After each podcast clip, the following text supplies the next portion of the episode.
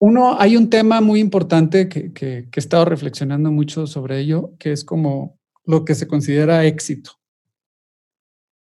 Creo que mediáticamente nos han vendido una forma de ser exitoso o una cosa que se considera el éxito. Y, siento que, que esto tendríamos que desapegarnos de ello por ejemplo, cuando yo estaba creciendo en los noventas, que quería ser músico, es, tú eres exitoso si algún día recibes un premio en los MTV Awards. Bienvenidas, bienvenidos a Canciones a Granel Podcast, sobreviviendo en el mundo de la música. Aquí los invitados son productores, songwriters y artistas, y los ejecutivos top de la industria de la música. Para que no te agarren desprevenido y puedas aprender todo lo que a mí me hubiera gustado saber antes de haber empezado. Pero también lo que debes saber si ya empezaste.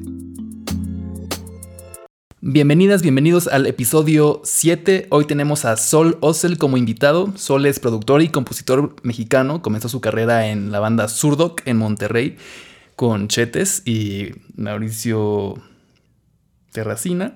Luego emigró a la Ciudad de México y a Tepoztlán para continuar con su carrera solista y experimentar en la región salvaje de los sintes modulares.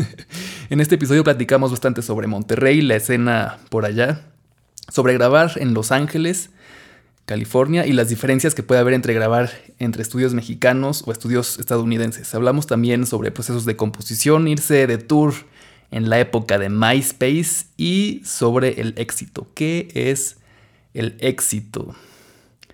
Descubre esto y más en el episodio de hoy.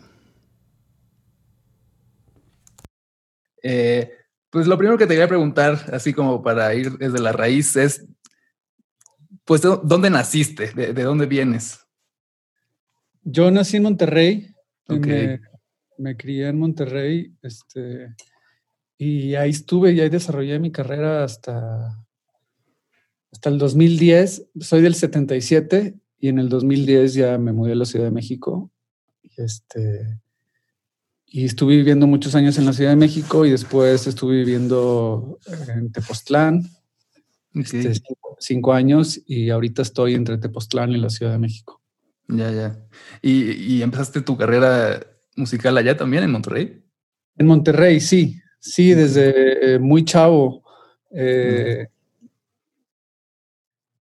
Sí, bastantes chavos. Este, empezamos con Surdoc, mm. este, la banda Conchetes y Mauricio Terracina. Y, mm, larga historia. Este, pero teníamos como 15 años cuando empezamos a tocar. Mm. Y, de hecho, cuando firmamos con en aquel entonces Polygram, que después fue Universal, este, recuerdo el papá de Chetes tuvo que firmar por Chetes porque todavía era menor de edad, o sea, estábamos muy chavos. Ok. Está bueno. Y entonces, o sea, te llevas como con toda, con esa bandita también de los, supongo que de los Claxons y todo, como esa banda regia, o, más como. No, los Claxons los conozco, conozco, pero no, nunca me llevé mucho, mucho con ellos. No, no éramos del mismo círculo. Ok, ok. Ya. Ok. Y me, entró ahorita la duda, ¿cuándo fue la primera vez que tocaste en vivo? La primera vez que toqué en vivo yo creo que fue el Festival de la Canción de la Prepa, una cosa así, este, ahí con unos cuates en prepa, este, pues en plan, sí, el Festival de la Canción de la Prepa, pues. Este, y eh, por más o menos como, como al año o dos ya este, me, me junté con Surdoc Mm. Y todavía en prepa, estando en prepa.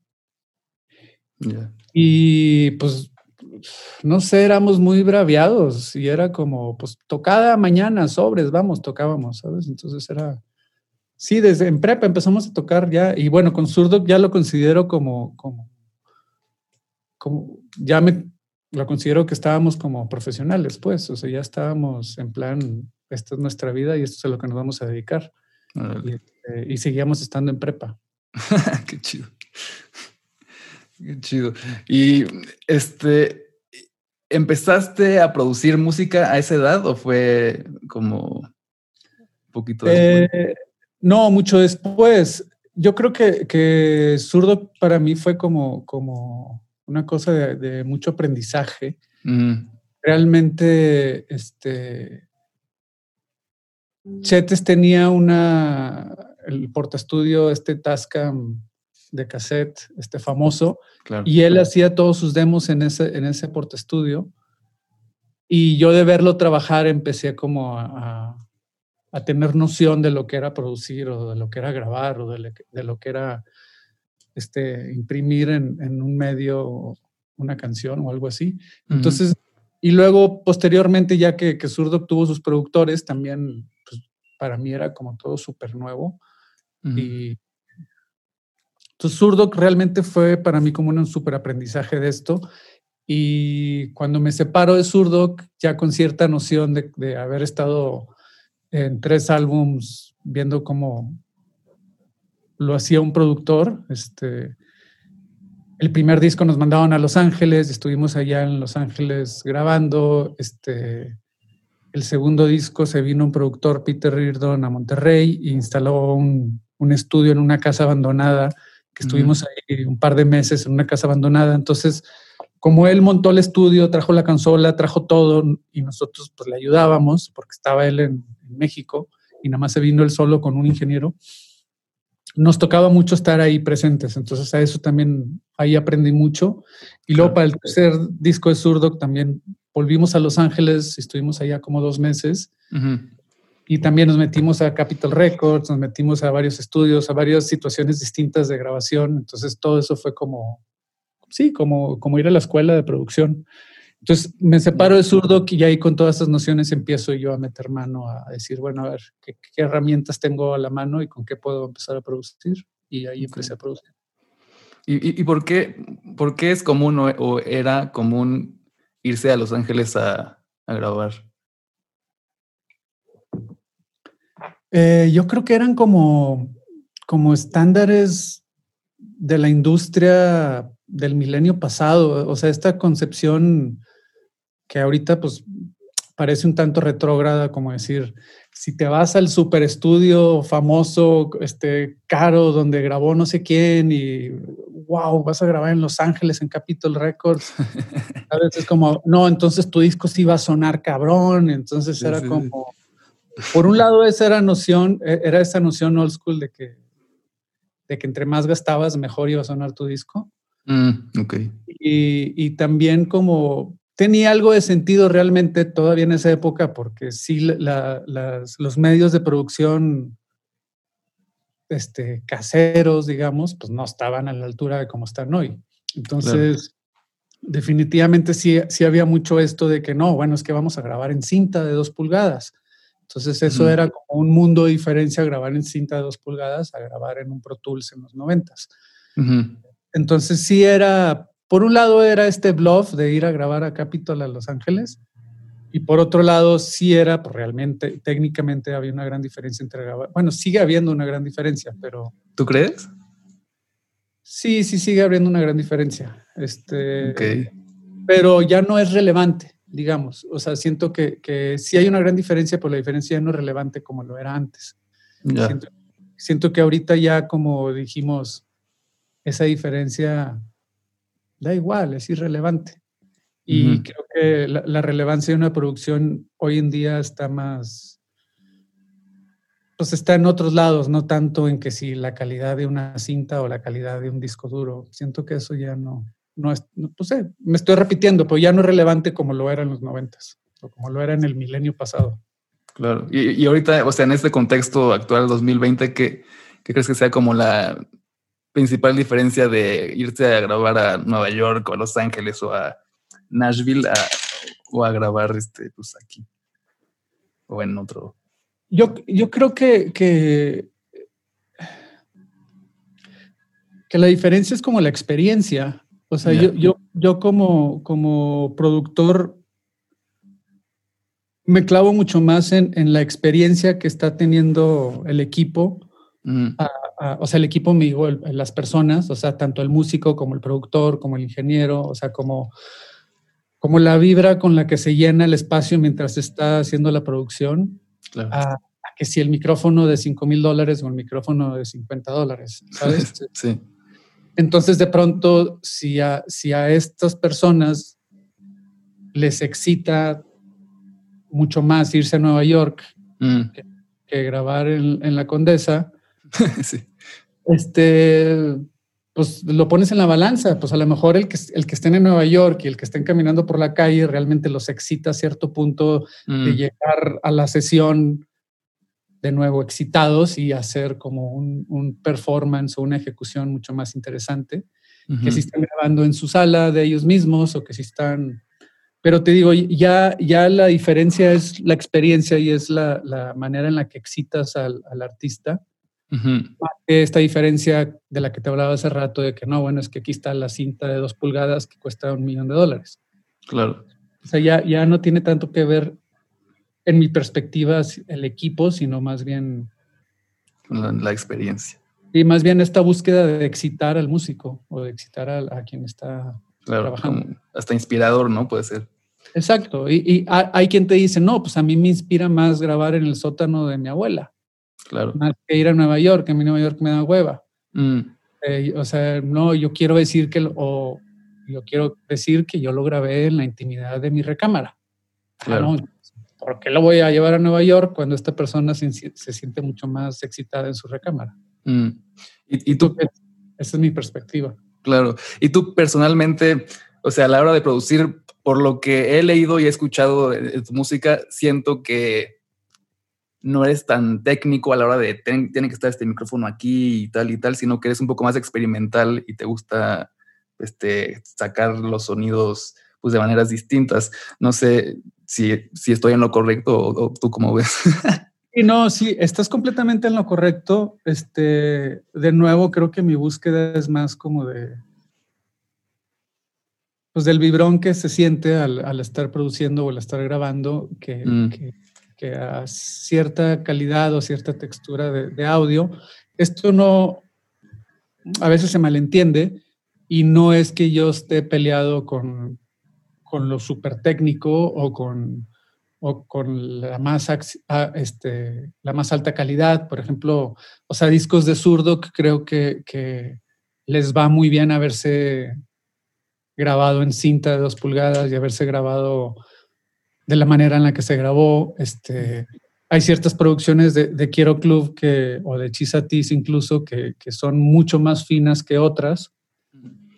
O sea, a, a lo que voy es, es me gusta decidir qué, qué tan técnico, qué tan, qué tan técnico no se va a poner uno según las circunstancias, según el artista y de nuevo según lo que, lo que excite a, la grabación, este, a, lo que vibra. O sea, de nuevo es como lo que te decía, a mí me gusta grabar en el sótano de mi abuela o a mí me gusta ir a Nueva York a grabar, ¿qué es lo que se pone, ¿sabes? Entonces, no, güey, fui a un mercadito y me encontré este micrófono que no sé de quién era, no sé qué es, güey. Qué emoción grabar con este micrófono. Fuck que graba con ese micrófono. Si eso es lo que emociona, ¿sabes? Claro. siento que hoy en día esto de, la supuesta calidad de, sonora, pues es más de experiencia que de otra cosa. Y, y, como ya estamos viendo tanto tantas producciones propias de uno mismo que se autoproduce a sí mismo a todos niveles, este, o sea, hasta los niveles más altos este, de, popularidad de artistas, etcétera. Billie Eilish, lo que quieras, sabes que no, que presumen que graben en su cuarto, ¿no? Entonces, Ya, ya estamos más acostumbrados a, a, que la textura sónica no sea tan, tan importante. Sí, estoy de acuerdo. Y este, y en cuanto a, la, a las letras, las letras que escribes, este, ¿sigues muy clavado con, con el inconsciente ahorita? Porque leí que, que para Janus como que era como la, la, tirada que tenías como sacarle el inconsciente. Sí, Janus fue, es un tripsotototes, es, es personal que bueno, se trataba de eso, de como de la relación que tengo conmigo mismo y de, justo fue cuando me mudé a Tepoztlán y este, estuve, estuve mucho tiempo en, plan queriéndome redefinir como persona y queriéndome conocer un poquito más y invirtiéndole un poco más de tiempo a, la exploración interna. Entonces el disco justo se trataba mucho de, la intimidad conmigo mismo o de mi relación conmigo mismo. Y justo ahí estaba leyendo muchas cosas que tenían que ver con el inconsciente y con, la infinidad del inconsciente y con hacer como de alguna manera las paces con las cosas que no conozco y que probablemente no voy a conocer nunca. Entonces empecé a, explorar mucho esto y, y, sí, muchas de las letras, por un lado, hablan de eso y por otro lado, salieron de ejercicios. De, ejercicios donde yo no tenía tanta injerencia sobre, sobre la construcción de las letras, o sea, desde, desde ejercicios básicos, así surrealistas, ya sabes, el, el, el cut and paste de, libros o el cadáver exquisito o estas cosas, hasta cosas como de nada más soltarme a improvisar letras o palabras, o a lo mejor palabras que no existían y luego decir, oye, esta palabra suena a esto, pues bueno, la voy a poner ahí, no hace sentido, pero a lo mejor si lo veo desde esta perspectiva, sí hace sentido, bueno, pues se quedó, no sé qué salió, pero que se quede. Se hice muchos ejercicios de eso, pero eso fue justo para Janus, no, nos, no creo que vaya a seguir tanto, tanto usándolo en próximos álbums, pero mm. sí, bueno, digo, Janus fue un tripsote y eso fue lo que hicimos con Janus. Ok, y, y, eso de, o sea, de que de repente improvisabas y no sabías qué palabra iba a salir y nada más como supongo que fonéticamente lo ibas buscando. Pues también supongo que una manera de, pues de atacar el inconsciente, ¿no? Porque estás así en bruto sacando la palabra que te viene y pues eso es pues, un poco tu inconsciente hablándote, ¿no? Y diciendo lo que tiene que salir. Sí, totalmente. Esa era la idea. Y la idea era justo nada más dejar que, se abriera la llave. Eh, no es lo mismo a improvisar letras como lo hacen, este, como lo haces en el hip hop, ¿no? Que, que mm. estás improvisando rimas. Ahí, ahí es muy consciente tener como el diccionario y, la rima y la, la, construcción de las palabras y el significado, porque ahí se trata justo de hacer sentido y todo. No, yo más bien era, lo que hice es como abrir la llave y que salgan palabras a lo loco y luego ver cómo le encuentro el, sentido, el sentido. Como he hecho eso mucho eh, con otros proyectos también donde, donde la cosa es vomito algo y después veo la vomitada y digo, cabrón, ¿esto qué significa? Y luego ya le encuentro el significado y digo, ah, esto se trata de esto y estoy diciendo esto, pero no, no me doy cuenta de qué digo hasta después de que vomito. Claro. Ese era un poco el enfoque. Y, y, y, el nombre, o sea, el nombre me llamó la atención porque, o sea, Janus es como este eh, figura romana, ¿no? Este es como el principio de algo nuevo, es también como una puerta hacia otra cosa, como esa dualidad. Entonces, supongo que por eso se llama así, o no sé, o sea, se llamó así por eso. Sí, se llama así, o sea, por un lado, porque es como, sí, es, o sea, Janus es el dios de las transiciones. Es el que separa el interior y el exterior, es ve hacia un lado y hacia otro. Entonces, la portada son, son dos, dos rostros, pero en vez de ver en, en, lados contrarios, uno está viendo hacia adentro y uno está viendo hacia afuera. Entonces, también hace, hace referencia a de lo que se trata el disco, donde estoy como por un lado viendo hacia afuera y por otro lado analizando mucho mi interior.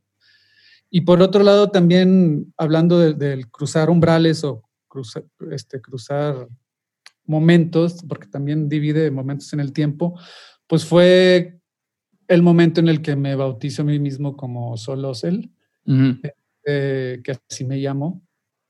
Me llamo yo a mí mismo, ¿no? Mis padres me llamaban de una manera, yo, a mí, yo me llamo a mí mismo Solosel. Y es en ese momento. también es como marcar como el, momento en el que en el que me comienzo a llamar Sol. Ok, sí. Y, es mi primer disco de solista, entonces es donde empiezo como mi carrera de solista, etcétera. Exacto, sí, sí, sí, es lo que pensaba. Y noté, este, pues que hay muchas letras, o la mayoría de tus letras son en, en inglés. ¿Qué, qué, cuál es tu postura en cuanto, pues ya ves que hay gente que dice como, no, eres mexicana, tienes que escribir en español y ¿por qué escribes en inglés? Y, o sea, ¿tú qué, qué responderías a eso? Eh, yo creo que son como también, a mí me parecen posturas de nuevo del milenio pasado. Sí, ¿verdad? Eh, siento que sí, ya, ya estar hablando tanto de, cosas que, somos o no somos o que nos separan, se me hace bastante irrelevante. Eh, la, realidad en mi caso es que yo crecí con música en inglés. Este, siendo de Monterrey iba al colegio americano y, era un colegio donde desde que tengo cinco años, este, de ocho materias, siete eran inglés y la octava era español. Entonces, como crecí con mucho con el inglés en mi escuela y crecí mucho con MTV, este, MTV estadounidense, la música de la que me he nutrido siempre ha sido en inglés. Entonces, cuando, como hago muchos estos ejercicios que, te venía contando de simplemente cantar a lo loco y luego ver qué, como que la música que me ha inspirado y que traigo más adentro de mí es en inglés, que, la fonética de la improvisada del rock and roll me hace más sentido en el, con el inglés. Entonces, pues ahí está, lo saco en inglés. Y, no tiene nada que ver con, con, una postura ante el español o ante, ante mi mexicanidad, de la cual me encanta. Sí. Este, es simplemente una cosa que así me sale. Y, y, sí, en momentos he hecho intentos de, de, explorar el español. Con Quiero Club he hecho varias canciones en español, de las cuales me gusta mucho cómo, cómo terminaron. Pero nuevo, justo en Llanos, como era algo tan improvisado y era algo tan, de alguna manera, así nada más que saliera, pues me sale en inglés, punto. Y este. Y bueno, voy a decir otra cosa tal vez que, que que le moleste a, alguno, pero la verdad, o sea, más gente habla inglés que español. Sí. Este, por, por un lado, entonces es como, no mm. sé, pensar tanto en que si soy mexicano o soy del mundo o soy o fronteras o lenguajes. sí, exacto. Sí, sí, al final de cuentas, yo también hago mis canciones en, en, el idioma que me vengan a la mente, sea francés, sea español, sea... Más, o sea, eso es mucho más interesante, ¿no? Es de que, oye, hoy, hoy me siento así y hoy quiero probar esto. Fuck it, ¿sabes? O sea, en un momento también competí con el portugués. De hecho, hice un disco todo en portugués para un proyecto de Mario García Torres, un artista contemporáneo con el que colaboro muy seguido. Hicimos un disco en portugués y lo fuimos, lo presentamos a Brasil. El disco entero está en portugués y me encanta.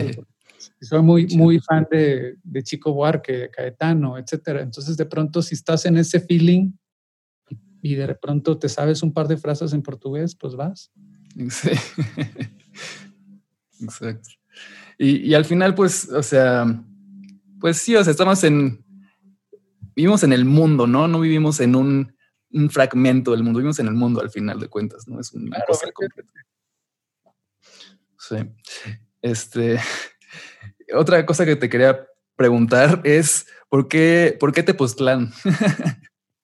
¿Por qué Tepoztlán? Fue una cosa muy de azares del destino. Eh, en el 2014 estuve una temporada en Monterrey, porque fue cuando nos volvimos a reunir con Surdoc. Mm. Y luego al finales del 2014 vimos que ya se iba a terminar ese ciclo de, reencuentro con Surdoc. Entonces dije, bueno, pues ¿qué hago en Monterrey? Me tengo que regresar a la Ciudad de México. ok. Monterrey ya no, ya no hay tanto para mí. Ok. está, mi, está mi familia, que la cual sigo muy apegado a ellos, pero más allá de mi familia, para cuestiones profesionales me funciona mucho más la Ciudad de México. Entonces dije, regreso a la Ciudad de México. Okay. Y en lo que llego a la Ciudad de México, que no tenía dónde quedarme, más que en casa de una chica que acababa de conocer, que estaban empezando a ver chispas. Este, llego a su casa y un amigo me dice, oye, acabo de rentar una casa en Tepoztlán y me voy a ir a Europa un mes, está sola, este, no quieres ir a cuidármela y cae ahí a Tepoztlán. Entonces le digo a esta chica, oye, vámonos un par de semanas a Tepoztlán a conocer, a ver qué, qué onda. Mm. Entonces ella justo se acababa de mudar a México. Se llama Ana, Montiel, por, cierto. Por cierto. Y me dice, ah, pues vamos, porque también estaba buscando dónde vivir en el DF. Entonces nos vamos los dos a Tepoztlán, más bien nos venimos, aquí estoy en Tepoztlán ahorita. Mm. Los dos estábamos buscando dónde vivir. Y en un ataque de, de, sentido total dijimos, ¿y si nos quedamos a vivir aquí en Tepoztlán? Está precioso este lugar. Dijimos, vale, y teníamos un mes de conocernos y de que, bueno, pero nos acabamos de conocer. Y, pues fuck it, güey, a ver qué pasa. Y si esto truena en dos meses, pues ya cada quien se va a donde quiera. Fue como una cosa, un reto aventuroso que nos pusimos el uno al otro. Sí. Y, este, y aparte, pues estábamos muy contentos porque nos acabamos de conocer, chispas, etcétera. Y bueno, cinco años después seguimos en Tepoztlán, compramos un terreno en Tepoztlán, ya nos casamos, etcétera. Okay. Entonces estamos aquí y seguimos aquí, nos encanta, está precioso. O sea, siento que, está increíble porque estamos a, muy cerquita del DF. Entonces, tienes cualquier cosa en el DF, puedes ir e incluso regresar a Tepoztlán si quieres o te quedas allá, lo que sea. Es, es bastante funcional estar aquí como rodeado de, de estas montañas y dormir con grillos, amanecer con pájaros, no sé, la calidad. Le subes a la calidad de vida, le bajas al, al costo, es como Mm, sí, totalmente. A vez de, haber estado viviendo aquí un rato, es como, ya no me hace tanto sentido estar en una ciudad tanto tiempo. Mm, ¿Y convives con, con Carlos Rigadas por allá? Sí, me ha tocado, sí lo conozco, sí, somos compas. Mm. Le he caído a su casa unas cuantas veces y nos hemos topado en un par de fiestas. Ok. sí, como que varios artistas viven ahorita en, en Tepoztlán. Sí, super cool, Carlos, la neta. Oye, y, también estaba leyendo que hacías como, no sé si entendí bien, como una especie de, esculturas sonoras, como, exponías como esculturas sonoras o algo así. No sé si, si estoy en lo correcto, no sé si, si leí bien. Sí, sí, tengo, tengo, tengo rato colaborando con artistas contemporáneos. Y Ana es pintora, entonces también está muy metida en, la industria del arte contemporáneo y yo poco a poco empiezo también a jugar en la industria del arte contemporáneo. Entonces, sí, hice unas esculturas, unas piedras volcánicas que esculpo con sonido. Entonces, este, pongo unas bocinas alrededor de las, de las piedras y, empiezo a hacer sonidos con mis cintas modulares y las esculpo con sonido. Digo, es, es una, son piezas más de arte conceptual que de, que musical, ¿sabes? Pero estoy haciendo un montón de, piezas y, justo cada vez me estoy dedicando más tiempo a esto que, a, la, industria de la música. Ya. ¿Y, es difícil, o sea, fue difícil aprender a usar cintas modulares o es nada más como cuestión de agarrarle a los parámetros y todo eso? Eh, depende de lo que quieras hacer. Este, o sea, a mí me encantan. Bueno, tienes que ser paciente porque, y sí tienes que estudiar un poco, porque luego conectas todo y no suena nada, entonces no.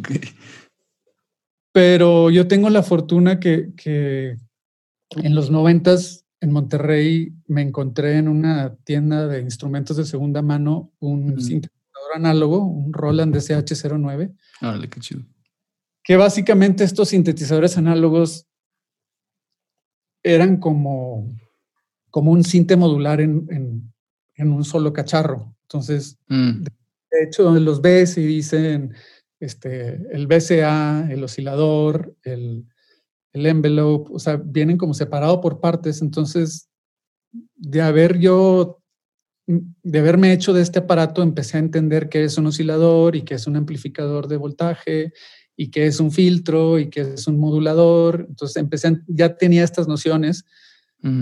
Cuando ya me, me, voy de lleno a explorar en los síntesis modulares, ya sé que, ok, necesito un oscilador, que un oscilador es el que produce la onda de sonido, y, luego necesito un amplificador para controlar la amplitud, y luego necesito un filtro para filtrar las frecuencias, y necesito un modulador para que se mueva. Entonces ya empiezas a entender como las partes o las distintas funciones de distintos módulos.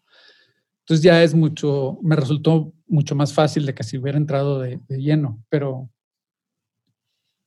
me encanta, es que es, como un laberinto infinito. Entonces, me encanta aprenderlos y perderte y luego ya no sé qué estoy haciendo, pero suena increíble. O, o de pronto pasa cinco horas y no salió nada. Pero yo, yo me gusta esto de que habiendo tantas posibilidades, hay muchas posibilidades de perderte, pero también hay muchas posibilidades de encontrar cosas inesperadas. Entonces, me fascina. Estoy completamente obsesionado ahorita con cintas modulares y, y, es lo que más estoy haciendo. O sea, mi guitarra la tengo ahí y, como nada más la saludo, pero casi como a full on con los cintas ahorita. Tu último disco, eh, creo que es del año pasado, ¿no? Es puro cinte. Es puro cinte. Fue.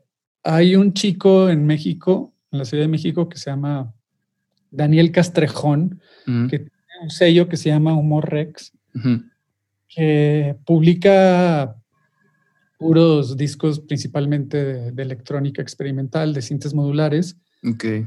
La mayoría de su catálogo lo vende en Alemania, casi no vende en México. Y el 90% de, de su rooster son gente de allá, como que es es muy extraño el sello, pero está muy bueno. Y en algún momento me vio tocar en vivo el disco de Janus y vio que involucré ciertos, sea, llevaba yo mi rack de modulares para el bombo y para el bajo y para un par de cositas. Y me propuso, ¿no te interesaría hacer un disco con tus cintas modulares? Yo, me encantaría. Me dice, bueno, nada más te, te doy una condición. Yo, dime. Me dice, no, sin voz, que sea instrumental, cintas modulares. Entonces lo agarré yo como de excusa para, para meterme de lleno y hacer una sola obra con cintas modulares. Entonces hicimos ese disco y ya él lo publicó. Sí, está, está muy padre. Me recuerda un poco a, no sé si tiene que ver, pero a Ligeti y a Bartok. ¿Sabes que no sé quiénes son? Ok. Me encanta. Este, tarea. Tarea, sí, son, sí, eh, dos compositores muy chidos. Ah, claro, Ligeti es el de Lux Eterna, no sé qué. Sí, sí, sí. Pero ya grande, es como de los 50, 60, 70, ¿no? sí, Ya, ya murieron. No, no, no, ya, ya, ya sé perfectamente quién es. Tiene una canción, de hecho, sí, tiene una canción que me gusta mucho, que creo que se llama Luz Eterna, pero bueno. Sí, sí, sí. Latino, no sé qué. Buenísima, sí, me encanta. Es una onda así, totalmente. Sí, una, una onda así. ¿Quiénes son? No, sí, claro que sé. Y de hecho, sí, por ahí va la cosa.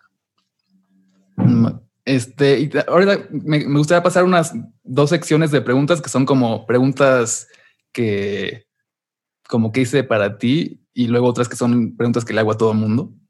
Claro. Em, entonces, si, si pudieras, la primera es, si pudieras hacer una colaboración con, o sea, traer, así que traer de la muerte a Bowie, Lennon o este o Prince, ¿con quién te gustaría hacer una colaboración o tener un jam session? Un Bowie, güey, obvio. Sí, sí. Va. Léela así. Por mucho Bowie. Sí. Eh, la siguiente es bosque o playa. Supongo que bosque, pero tú me dirás. Soy un súper surfer frustrado. Ok, ok. Tengo ahí una cosa en mi vida que es como de mis frustraciones más grandes es que no me he dedicado al surf en, alguna, en algún momento. Entonces es extraño porque teniendo esa frustración te digo playa, pero realmente para tener mi, mi, hogar me gusta muchísimo más el bosque. Entonces está bien complicada tu pregunta. Eh, sí, bueno, bosque con añoranza al sur. O, una playa acá en California que tiene bosquecito al lado. claro, siempre, siempre estoy de que, bueno, ah, me voy a ir a Hawái o me voy a ir a Bali. Estoy con los Sí, en algún momento voy a tener que darme, o bueno, uno de mis propósitos fuertes en la vida es dedicarme un rato al surf. Entonces, en algún momento voy a tener que estar en la playa. Y sí, o sea, sí lo has intentado y sí, o sea, sí lo has hecho alguna vez. No, bueno, lo hice de niño, pero más este boogie board. O sea, no, nunca me he parado en una tabla sobre una ola. Ok, ok. Es ser, yo lo intenté también un par de veces cuando era más pequeño y sí, sí tiene su chiste, pero creo que sí es lograble. O sea, sí se puede, según yo. Bueno, según yo sí. O sea, mucho tiempo después de adolescente ya fui skater. Ok. Tengo mucha noción de, de andar en patineta, entonces de algo me va a ayudar esto, yo creo. sí. Ok, la siguiente es, si pudieras hacer un, line-up así con mm, este, guitarra, bajo, batería, teclados y voz con eh, personas que, que ya no estén o que todavía estén en este mundo, ¿quién sería como el line-up ideal? Este baterista, John Boham, sí o sí. Ok. Eh, ¿Se puede Led Zeppelin y yo? Sí, sí. claro. Ok. Wow. Ok. Ahora, este, ahora las otras preguntas que, que le hago a, a, todos son ¿a, época, ¿a, qué época viajarías si pudieras viajar a una época en, en el tiempo, en el pasado?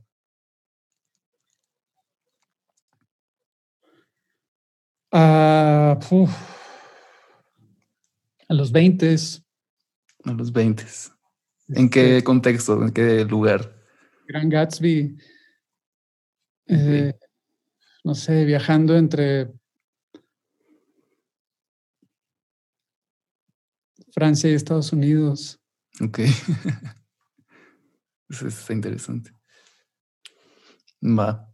Y si pudieras conocer a alguien en, en esa época, ¿a quién te hubiera gustado conocer? Eh, no sé, Duchamp. Mm. a, las novias de Duchamp. ok. Vale. Ernst puede ser también. ¿A quién, perdón? Max Ernst, este, el pintor, también de los surrealistas de aquella época. Ok. Creo que no te, no te había preguntado, creo que no te pregunté esto al principio. ¿Qué, estudiaste música o, qué estudiaste? No, estudié licenciado en mercadotecnia. Ok, órale. O buen regiomontano. Eh, sí, había esta cosa tremenda de presión familiar de. Ok, ya. Sacas título o sacas título. Este, y luego estudié cine, eh, realmente como mi otra pasión es mucho es el cine, entonces me, fui a España una temporada a estudiar cinematografía. Mm. Y bueno, música, música en algún momento Alejandro Rosso de Plastilina Mosh me dio muchas clases de piano. Entonces fue como mi introducción a, teoría musical. Entonces algo tengo noción de teoría musical por medio de él y el resto sí es meramente empírico, pues. Mm, y no, no, sé si, si es como mi feeling, pero siento que en Monterrey como que como que hay como un, o sea, se juntan mucho como los grupitos y como que todo es más, más close, ¿no? Como que siento que aquí en la Ciudad de México como que hay más distancia entre ciertas artistas y ciertas personas. Siento que allá en Monterrey como que todos se conocen un poco más, aunque sea... O sea, Monterrey es una ciudad, este, muy poco celebrativa de la cultura o de, la, cosa cultural, del movimiento cultural. Ok. Realmente no, no es algo fuerte en Monterrey. Entonces, la, gente que opta por ello se ve inmiscuido en un círculo muy pequeño. Ok, ok. Es, es, muy complicado tú ser músico y no conocer a todos los que sean músicos en Monterrey. Este, o, o ser artista más bien, o sea, para involucrar a, al, al, círculo cultural. O sea, si eres actor, sabes quiénes son los actores. O sea, si haces teatro, sabes quiénes son los teatreros. Mm. Si eres músico, sabes quiénes son los músicos.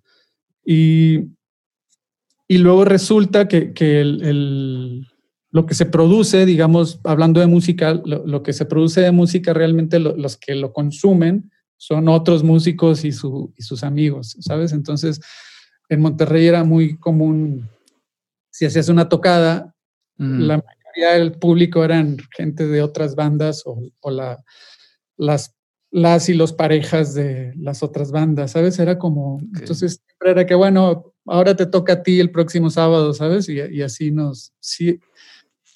Sí. En los noventas estuvo más de moda y en los noventas todavía pasaba esto de que a una tocada en un antro llegaban mil personas. Pero eso como que se fue decayendo cada vez más.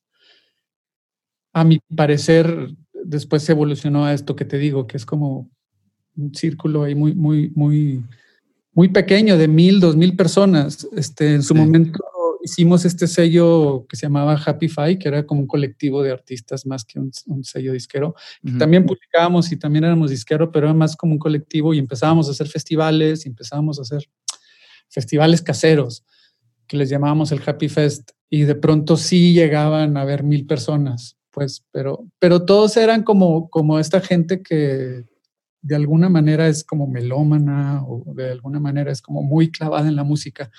Nunca ha sido, nunca ha sido así como para el público en general, ¿sabes? O sea, está muy marcado como, como la gente muy clavada en cultura y en, y en y la gente que no, pues no, ni, ni, enterada está que existen bandas en Monterrey.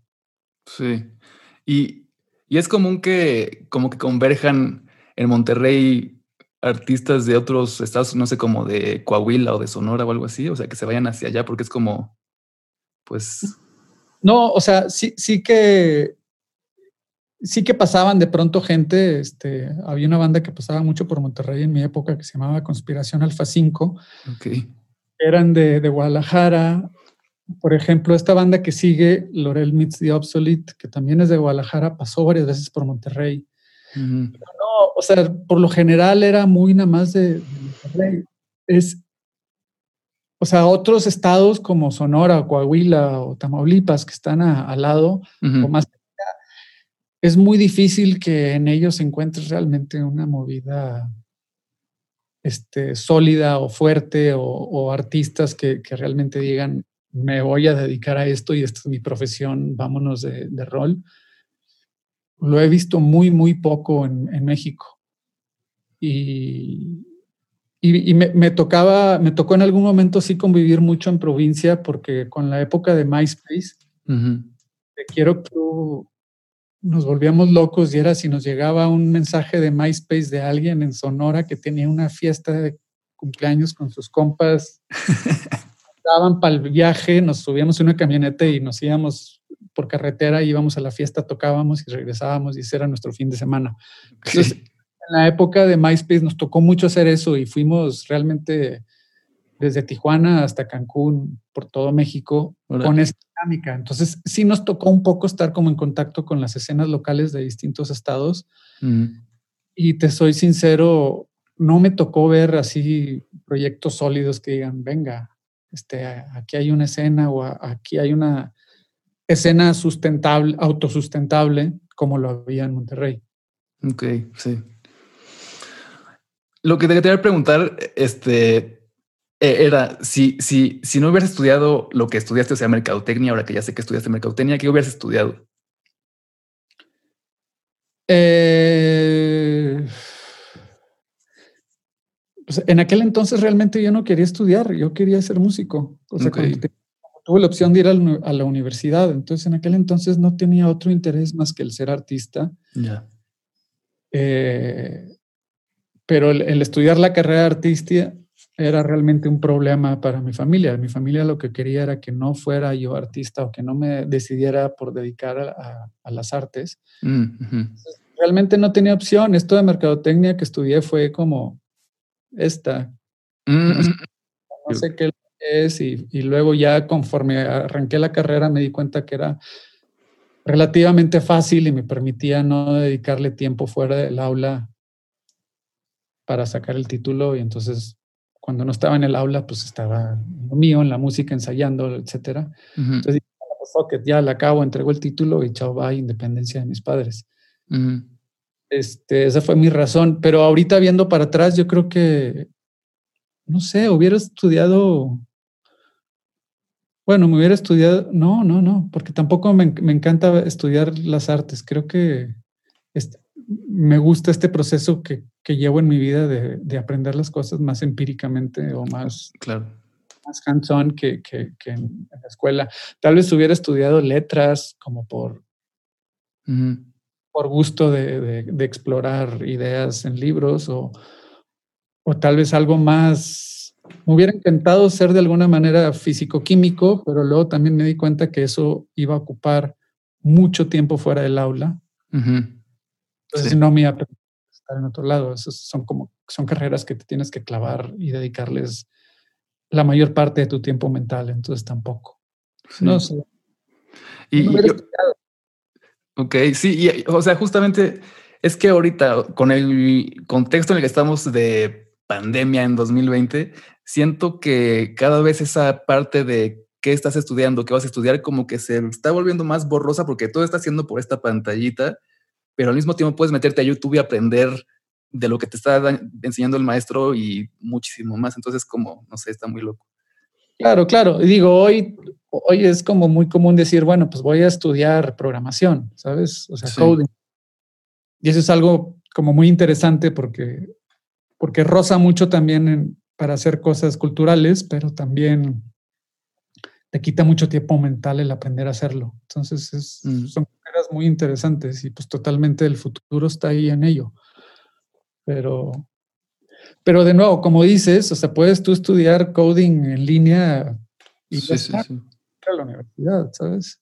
Este, y es, es, algo como que aprendes también con la práctica, tú haciendo tus experimentos y haciendo tus ejercicios y, y ok, yo ahora estoy en Houdini, yo ahora estoy en Touch Designer, yo ahora estoy estudiando este, Ruby on Rails y ahora estoy, ¿sabes? Estás como, digo, por decir cualquier cosa. Pero Sí, o sea, yo creo que el, aula académica cada vez es menos relevante o es relevante más bien más para nichos muy sí. Sí, sí, sí. Ok. Em, creo que las últimas dos preguntas que te quiero preguntar son tres cosas que, a ver, cómo siempre me cuesta trabajo refrescar esta pregunta. O sea, tres cosas que le dirías a alguien no hagas estas tres cosas si quieres, pues, que te vaya bien siendo músico. Ah, ok, eso está muy bueno. Eh, o sea, primero, no, confundas, bueno, más bien, es, que está, está complicado. A ver, déjame ver cómo lo puedo hacer elocuentemente. O sea, uno, hay un tema muy importante que, que, he estado reflexionando mucho sobre ello, que es como lo que se considera éxito. Creo que mediáticamente nos han vendido una forma de ser exitoso o una cosa que se considera el éxito. Y, siento que, que, esto tendríamos que desapegarnos de ello. Por ejemplo, cuando yo estaba creciendo en los noventas, que quería ser músico, es Tú eres exitoso si algún día recibes un premio en los MTV Awards. Eso significaba que eres exitoso, ¿sabes? Mm, puta, vas a ir a los premios MTV, te van a dar un premio.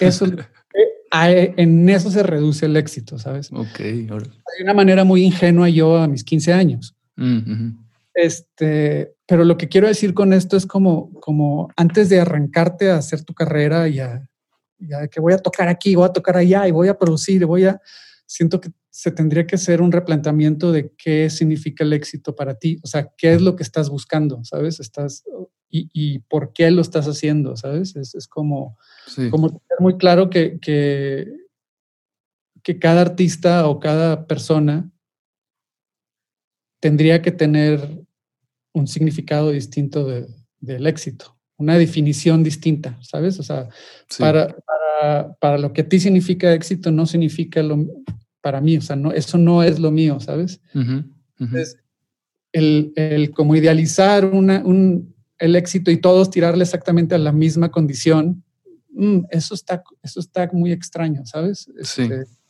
sí, sí, sí. Tal vez estoy hablando muy amplio y muy abstracto, pero, no, pero sí hace sentido. O sea, no, o sea, somos personas distintas y cada persona no podemos ponerle el mismo este blanco a todos. No sé, es como redundante, no sé. Y es como, como decirte, no, pues es que esta persona llena estadios. Sí. exitosa. Sí, puede ser la persona más triste del mundo al mismo tiempo. De alguna manera, o menos insatisfecha, ¿sabes? Porque hay maneras de llenar estadios, pero luego está el artista que no está satisfecho con su obra de arte. Claro. Su obra. Y es como, ni siquiera el llenar un espacio, hace, perdón, ni siquiera llenar un estadio se hace sentir exitoso. Entonces hay como que tener, hay que tener como muy claro qué significa el éxito para ti. Este, hay un, una anécdota muy interesante de, un, canta, un cantante de ópera, que no sé, no me acuerdo su nombre, entonces, pero bueno, la idea es como hacerla entender esto, que después de ser muy exitoso en la ópera, etcétera, bla, bla, bla, dijo, a la chingada este pedo. O sea, no. Y él se, se, regresó a su villa, a su pueblo, ah. y le gusta la cocina. Entonces, él cada tres meses hace una cena para 50 personas y les canta. Ah, qué chido. Y entonces ahí él expresa como su obra y, es como nadie sabe de él más que ciertas personas que consiguen un boleto de este evento que es cada tres personas y no está en línea, no está en lado, tú vas ahí a su villa, el hombre canta, se expresa, este, conecta, comulga, les da de comer, todos mm. encantados. Y para él eso es como mucho más exitoso que el, que el cantar este, en el no sé qué teatro de Londres o de Australia o qué sé yo. Sí. Entonces, como, el que estemos todos de que, ah, esto es el éxito, esto, esto, justo, justo, el premio de MTV, este, el, el llenar el estadio, el, ah, está complicado. O sea, creo que, que ese es un, un, un buen consejo. y, y, sobre todo ahora que estamos como muy, por poner otro ejemplo, o sea, nos fijamos mucho en la cantidad, no en la calidad. Eso es cierto, sí. O sea, de que puta, tú no eres exitoso, tienes 2.000 followers. claro, sí, sí, sí. Tienes mil y es como, a ver, yo estoy buscando 200 mil, o sea, nada más por tener, porque lo que estoy buscando es números y o estoy buscando, o sea, estoy, estoy buscando cantidad o calidad, mm. ¿sabes?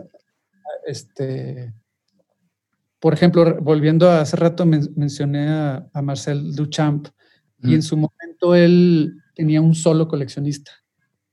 O sea, bueno, historiadores del arte me dirán, no, también no sé quién le compró y no sé quién, pero en vida él tenía un patron, digamos. Entonces podrías decir que él, que él o sea, él mantenía su vida con un solo, una sola persona que le pagaba y le compraba su obra y, le mantenía su producción. Entonces, esto es una calidad de followers, eso, eso, es calidad de followers, uno solo le bastaba, un solo follower. ¿sabes? Entonces, o está también este libro que dicen que, que, un músico puede vivir y una vida profesional con tener mil seguidores, mil seguidores super fans. Y es como, porque si mil seguidores te consumen absolutamente todo lo que tú publicas y te compran todo tu merchandise y van a todos tus conciertos, entonces este hombre escribió un libro diciendo, tú nada más concéntrate en conseguir mil fans. Este, o sea, es interesante esa perspectiva, pero también hay que tener claro que, que es un ejemplo, o sea, no es que todos tenga, debamos de tener mil fans, pero claro. todos entendamos cuánto o sea, qué cantidad y de qué calidad necesitamos para lograr nuestro éxito. O sea, cuánto, cuánta reciprocidad de lo que nosotros publicamos necesitamos. O sea, qué cantidad y de qué calidad. O sea, a lo mejor no son mil, a lo mejor son diez mil, o a lo mejor son diez, o a lo mejor es uno, pero como tener muy claro eso también, la,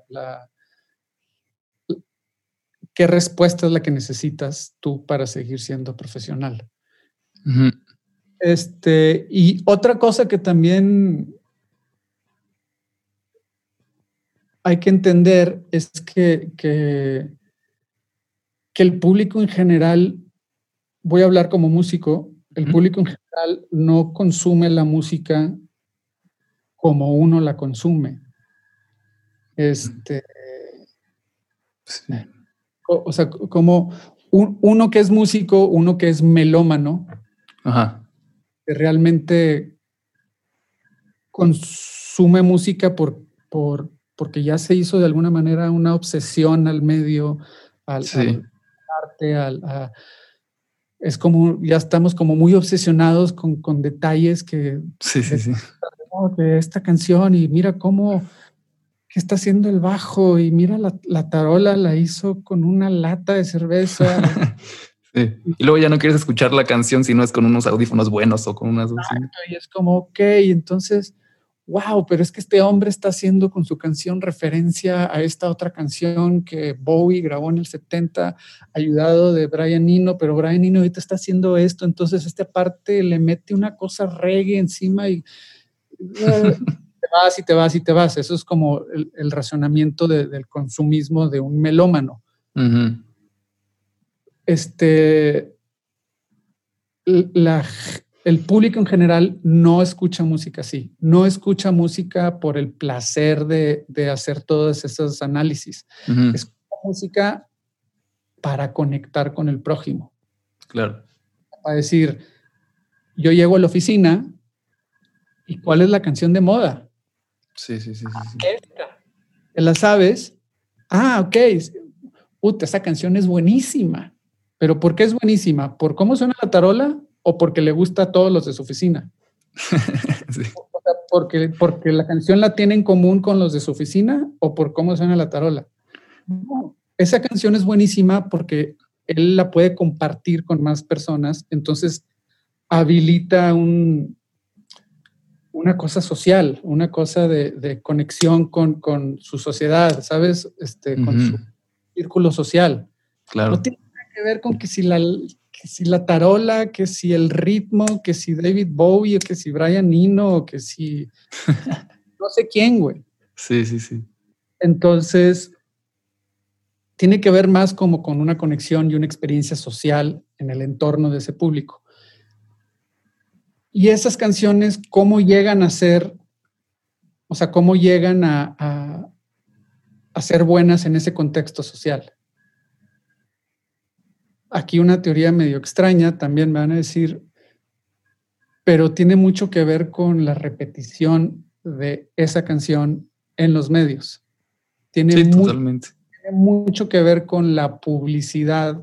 Claro, el marketing con el marketing, tiene mucho que ver con, con eso. Entonces, eh, me ha tocado ver a muchos colegas hacer unas canciones preciosas, en plan, este, con términos, en términos musicales o, desde la perspectiva melómana, dices que esto es una gran obra. ¿Y por qué estas canciones no llegan a, estar ahí? Mm. Porque no tienen este, o sea, no, no están trabajadas bajo la industria de la música y no están, están puestas ahí, no están sonando, no están sonando, no están sonando. Entonces, también uno como músico que quiere ser profesional y que se quiere, que se quiere dedicar a eso, tiene que entender que es una industria y es un negocio y hay que trabajar y hay que ser este, socios con la gente que mueve la industria, ¿sabes? O sea, eh, eh, claro. eh, si tú haces una película genial, pero esta no está en Netflix, va a ser una película de culto, no va a ser una película que te cree este éxito comercial y, de celebridad y de social y que todo el mundo esté viendo tu película. A, grandes rasgos, ¿no? Entonces es como mucho de lo que hace la industria de la música y no es crítica ni estoy diciendo que esté mal, simplemente es lo que es. Eh, si tú no tienes como el apoyo de, la industria para que tu canción esté en todos lados, pues no esperes que esté en todos lados, ¿sabes? O sea, es, como, si si hay una mano dura y fuerte de, de, la industria y del poder económico y del poder de la mercadotecnia que tienes que, que tomar en cuenta. Mm. Entonces, también replanteando de que para ti, ¿qué significa el éxito? No, pues para mí el éxito significa que un millón de personas la estén cantando este fin de semana. Bueno, ok, entonces más allá de concentrarte en, o sea, aparte de concentrarte en hacer una buena pieza, te tienes que concentrar en cómo vas a hacer que esa canción esté en la casa de todas esas personas. Y eso implica ya estrategias económicas, eh, estrategias más de empresario, estrategias más de relaciones con la gente que tiene, este, que tira los cables en la industria, etcétera. Entonces ese es otro juego que está bien. Si para ti eso es el éxito y eso es lo que importa, este, es algo, es un camino también digno. No, no es por qué decir que eso es indigno, pero es otra cosa que hay que considerar, ¿sabes? Porque también me ha tocado mucha, muchos músicos que dicen, voy a saber la mejor canción de la historia del rock en español, y luego te la ponen y dices, pues mira, podría hacerlo, pero... sí. ¿Sabes? Pero si no juegas el juego de empresario, no va a llegar a hacerlo. Entonces claro. también claro que hay, que hay como todo un, un trabajo empresarial para llegar a hacer eso. y, ahí, y ahí es donde se empieza a meter un poco pues la cantidad, ¿no? De la que hablabas. Ahí, exacto, ahí sí importa cantidad. entonces, hay, hay quienes representan, hay, hay, hay, para quienes el éxito se, se, define por cantidad y hay, hay para quienes el éxito se define en calidad. Mm. Entonces, y, y, no es uno u otro, es, siempre es una combinación, es un gris de ambos lados, pero es, claro. es tener... Sí. ¿Sabes? Y, y, y esto no es decir que puedes tener millones, billones de ultra calidad, ¿sabes? O sea, este, para mí ahí está David Bowie, ¿sabes? Es, es, es una calidad tremenda y es masivo. Masiva, sí. O Radiohead. O sea, oh my fucking God, estos, estos sí, sí, sí. Son, son como contenders para artista del siglo, ¿sabes? O sea, porque logran hacer algo así. Uh -huh. Pero es como entender un poco que, que, que, no es, o sea, a lo que voy, el talento no es suficiente.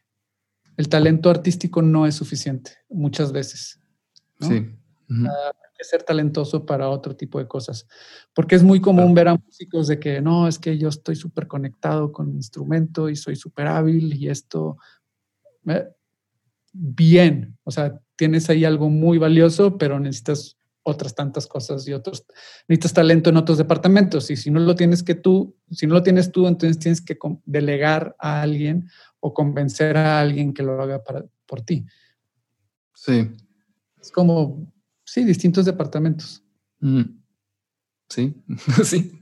Ok, gracias. Este, y las últimas, las últimas dos, este, un documental o libro que recomiendes eh, y la última sería, pues, que nos cuentes qué sigue para ti. Pero primero, un documental o libro que nos recomiendes relacionado a lo que haces. Eh, hay un do documental de David Bond, este, que es un científico que trabajaba con Eisenhower, ¿no? No, no, no. Bueno, no me acuerdo cómo se llama, se me va el, el nombre, uh -huh. pero estaba muy involucrado con, con Einstein en su momento okay. y tenía ciertas ideas como medio locas, que era como el típico científico loco y que en algún momento lo, lo, lo votaron de Estados Unidos y tuvo que ir a Brasil. Y Einstein lo quería de su asistente, de su mano derecha, pero no se lo permitieron porque luego sus ideas estaban medio locochonas. Okay. David Bond se llama y luego en un momento conoce a un gran personaje del siglo pasado que se llama Krishnamurti. Oral, okay. un, un, un, hombre que platicaba mucho acerca de, de la condición humana uh -huh. desde un ángulo más espiritual. Entonces sí. David Bond en algún momento conecta que todas sus teorías científicas iban muy de la mano a todas las teorías espirituales de Krishnamurti. Okay. Entonces, momento lo conoce y empiezan a tener una serie de conversaciones de cómo conciliar como la ciencia, así superciencia clavada, con, con el, la espiritualidad super clavada. Entonces encuentran un punto en común y lo unen y de ahí parten un montón de ideas muy interesantes. Entonces él se llama David Bond. El, el, seguro si buscas David Bond, Krishnamurti, no sé qué, aparece un documental que acaban de hacer de él. Va. Y no encuentras el documental, hay un montón de pláticas de ellos juntos que son súper interesantes. Ok, suena muy chido. Voy a buscar. Y pues la última es, pues, ¿qué sigue para, tienes algún proyecto que, que quieras este, compartirnos o algo así? Sí, empezando el, el 2021, eh, tengo un, un performance que, voy a hacer junto con Mario García Torres en el Museo Marco de Monterrey. Este, donde vamos a hacer todo un performance, exploración de, de, las potencialidades de las ondas de sonido y, vamos a hacer un, un, bafle de dos metros, una bocina. no, vamos a empezar a, vamos a poner, a hacer performance con los sintes modulares y vamos a poner cosas a temblar y vamos a hablar un montón acerca de la trascendencia de las ondas de sonido, este, tanto a nivel físico como a nivel espiritual. Mm. Estoy muy emocionado por el proyecto este que vamos a hacer en el Museo Marco. Eso es como lo, que más me, me super emociona que viene. Y estoy comenzando a darle forma a un próximo álbum también. Okay. Eh, también está muy basado en cintas modulares, pero ya estoy permitiéndome meter un poco más de, otros instrumentos y ya voy a meter un poco más de voz, no como el pasado que es completamente modular, es instrumental. Bueno, pues estoy en eso, en, hacer el próximo álbum y, y, en varias incursiones como en el mundo del museo y la galería. Ok. Suena, y, la exposición en el museo en Monterrey es, ¿cómo se llama? ¿Museo Marco, dices? Marco, sí. Museo Arte Contemporáneo. Ah, Museo Arte Contemporáneo, sí, ah. Monterrey. y, ahí, ahorita con lo como está la onda, ¿la gente va a poder ir o cómo funciona? Sí, no, los museos ya están, ya están abriendo. De ah, hecho, justo Mario García Torres, quien me está invitando a, esta expo, eh, acaba de, de, hacer como una dinámica porque desde que, desde que empezó la pandemia, él empezó a alegar que la cultura es una actividad esencial, porque cuando van a cerrar las cosas, decían, bueno, pues que nada más abran las actividades esenciales, como la del supermercado, como la de... Y estaba todo esta, muy... Estaba este dilema si las iglesias las iban a permitir abrir o no, porque... Mm ya sabes, hay, hay ciertas religiones que te dicen tienes que ir sí o sí todos los domingos al lugar. Entonces, si está pecado por pandemia, pero entonces eso significa que estoy pecando porque no estoy yendo. Había como todo un, un, dilema ahí muy interesante. Y entonces Mario empezó a alegar que los museos también eran una, una actividad esencial, porque para ciertas personas pues nos resultan con ciertas calidades, cualidades de templo, los museos de alguna manera, es, y, sirven como para ir y, y, encontrar un centro, aterrizar un poco, este, quitar ansias, inspirarte y volver a salir a, tu vida cotidiana un poco, pues con menos ansiedad, sobre todo en tiempos pandémicos. Este, hay, para quienes el museo nos ocasiona este efecto de que es un elemento muy esencial para nuestra sanidad, este, tanto mental como espiritual, el, estar como en contacto con cultura o, con, actividades culturales. Entonces, él decía, esto se tornó a decir que los museos tenían que abrir, y como no podían abrir, inventó una cosa que se llama museo uno a uno, que estuvo en práctica hasta el mes pasado, este, tardó mucho en, que se le permitiera, pero el, Museo Anahuacalli y el Museo de Frida Kahlo en Coyoacán los abrieron y había visitas de una sola persona. Entonces tú podías, podías buquear, decir yo voy a las 12 y te daban 40 minutos para estar tú solo dentro del museo, tener tu, visita y tu experiencia, salir sin estar en, condiciones de problema porque, bueno, pues no hay nadie más que tú. y, es, y bueno, lo logró hacer ¿Y todo esto por qué llegamos a hablar de esto? Eh, pues porque te pregunté que cómo iba a estar la onda con el, la, expo ah, con... Ah, exacto. Bueno, entonces, después de todo esto, en lo que estaba el Museo 1.1, salió el anuncio que ya están abriendo los museos. De hecho, el Jumex abierto. Ah, ok, no sabía. bueno, este, tiempos inciertos, ¿no? No sabemos si en enero ya, este, no sé, va a caer un meteorito, llegan los aliens, o un tercer virus, no sé qué, pero bueno, si, si, si no sucede algo tan drástico y tan dramático, en enero ya están abiertos los museos todos. Ok, pues bueno. Buenísimo. Eh, pues creo que es todo. Este, no sé si tengas alguna red social que quisieras compartir o algo así, o, estás chido. Eh, uso solamente de, redes, uso Instagram. Estoy como Sol Ocel. Eh, sí, Sol Ocel en Instagram. Este, e, es la única que uso ahorita. Y bueno, ahí estoy, ahí estoy. y tengo mi página web, solosel.com, este, mi música está en Spotify y en, similares, en todos estos. si alguien se quiere poner en contacto, ahí en mi página está mi correo, lo que sea. Va, pues chido. Pues muchas gracias, creo que eso es, es todo.